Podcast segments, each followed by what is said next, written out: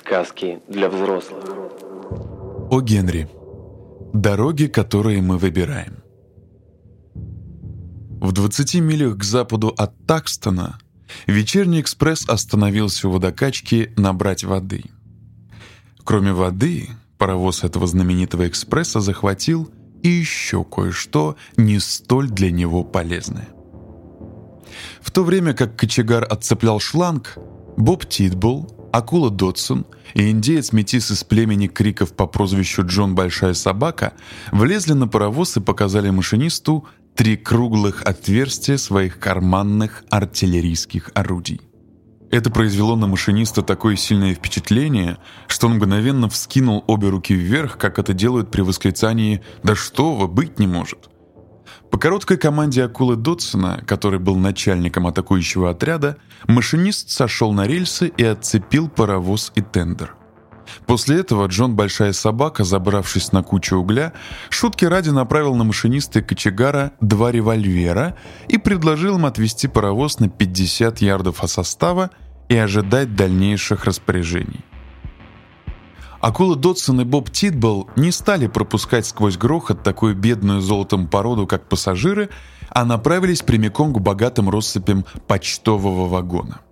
Проводника они застали врасплох. Он был в полной уверенности, что вечерний экспресс не набирает ничего вреднее и опаснее чистой воды.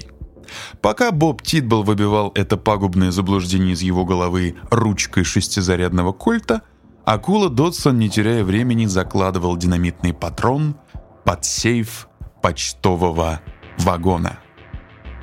Сейф взорвался, дав 30 тысяч долларов чистой прибыли золотом и кредитками. Пассажиры то там, то здесь высовывались из окон поглядеть, где это гремит гром. Старший кондуктор дернул за веревку звонка, но она, безжизненно повиснув, не оказала никакого сопротивления. Акула Додсон и Боб Титбл, побросав свою добычу в крепкий брезентовый мешок, спрыгнули на земь и, спотыкаясь на высоких каблуках, побежали к паровозу. Машинист, угрюмо, но благоразумно повинуясь их команде, погнал паровоз прочь от неподвижного состава.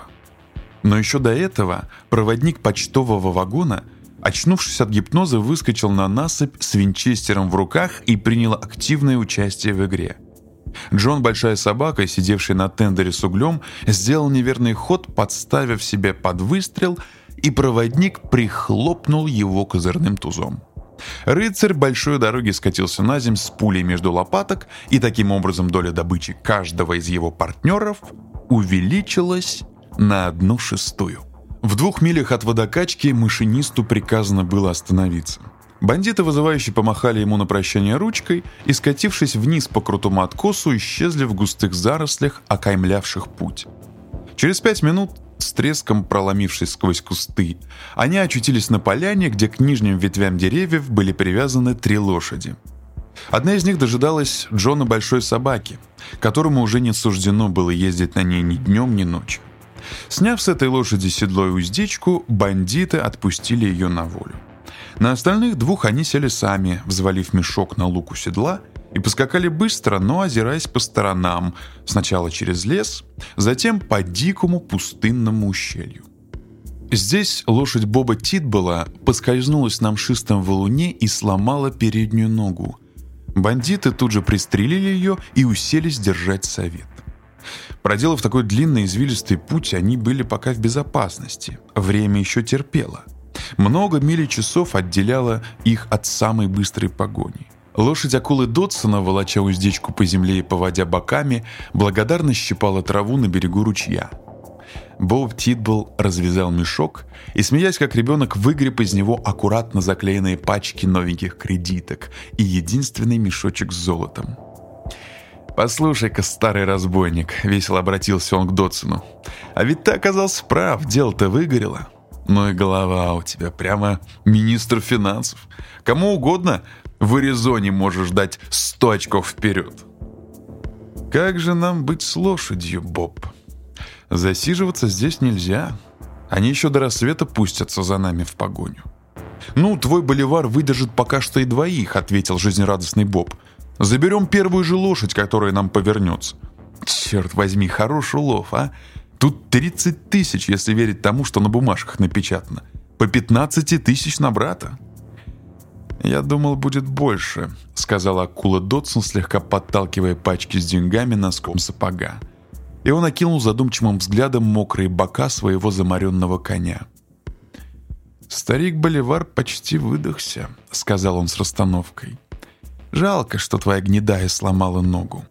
«Еще б не жалко», — простодушно ответил Боб.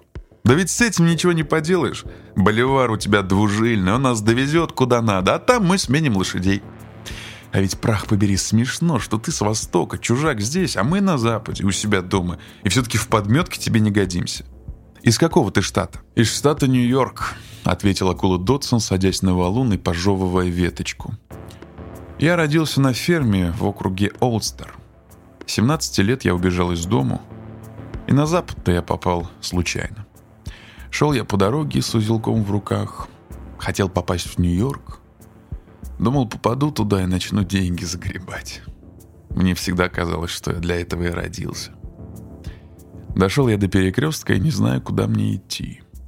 С полчаса я раздумывал, как мне быть. Потом повернул налево.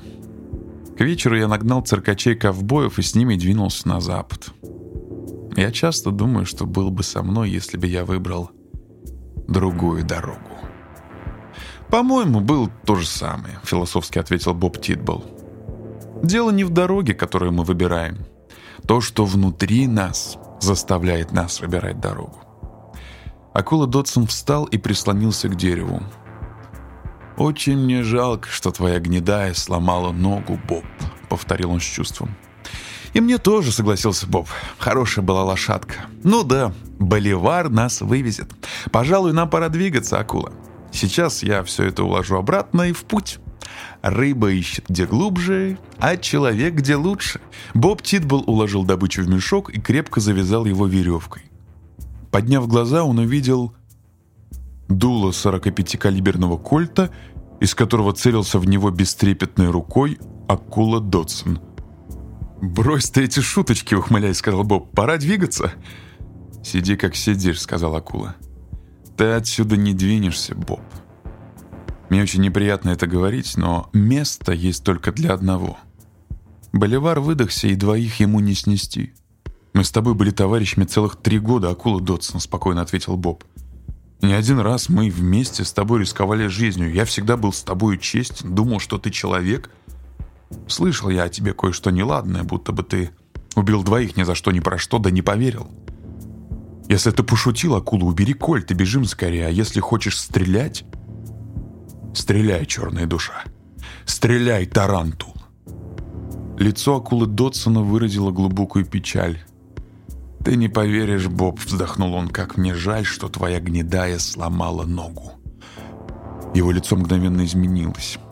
Теперь оно выражало холодную жестокость и неумолимую алчность. Душа этого человека проглянула на минуту, как выглядывает иногда лицо злодея из окна почтенного буржуазного дома. В самом деле Бобу не суждено было двинуться с места. Раздался выстрел вероломного друга, и негодующим эхом ответили ему каменные стены ущелья. А невольный сообщник злодея, Боливар, быстро унес прочь последнего из шайки, ограбивший вечерний экспресс. Коню не пришлось нести двойной груз. Но когда акула Дотсон скакал по лесу, деревья перед ним словно застлало туманом, револьвер в правой руке стал изогнутой ручкой дубового кресла, обивка седла была какая-то странная, и, открыв глаза, он увидел, что ноги его упираются не в стремена, а в письменный стол мореного дуба. Так вот, я и говорю, что Дотсон, глава маклерской конторы Дотсон и Деккер, Уолл-стрит, открыл глаза – Рядом с креслом стоял доверенный клерк Пибоди, не решаясь заговорить. Перед окном глухо грохотали колеса, усыпительно жужжал электрический вентилятор. «Пибоди», — моргая, сказал Додсон, — «я, кажется, уснул. Видел любопытнейший сон». «В чем дело, Пибоди?» «Мистер Уильямс от Трейси Уильямс ждет вас, сэр. Он пришел рассчитаться за XYZ. Он попался с ними, сэр, если припомните. Да, помню. А какая на них расценка сегодня? 1,85, сэр. Ну, вот, рассчитайтесь с ним по этой цене. «Простите, сэр», — сказал Пибоди, волнуясь. «Я говорил с Уильямсом. Он ваш старый друг, мистер Додсон, а ведь вы скупили все X, Y, Z. Мне кажется, вы могли бы... То есть... Может быть, вы не помните, что он продал их вам по 98. Если он будет рассчитываться по теперешней цене, он должен будет лишиться всего капитала и продать свой дом». Лицо Дотсона мгновенно изменилось. Теперь оно выражало холодную жестокость и неумолимую алчность. Душа этого человека проглянула на минуту, как выглядывает иногда лицо злодея из окна почтенного буржуазного дома. «Пусть платит 1,85», — сказал Дотсон. «Боливару не снести двоих». Текст читал Николай Каратаев.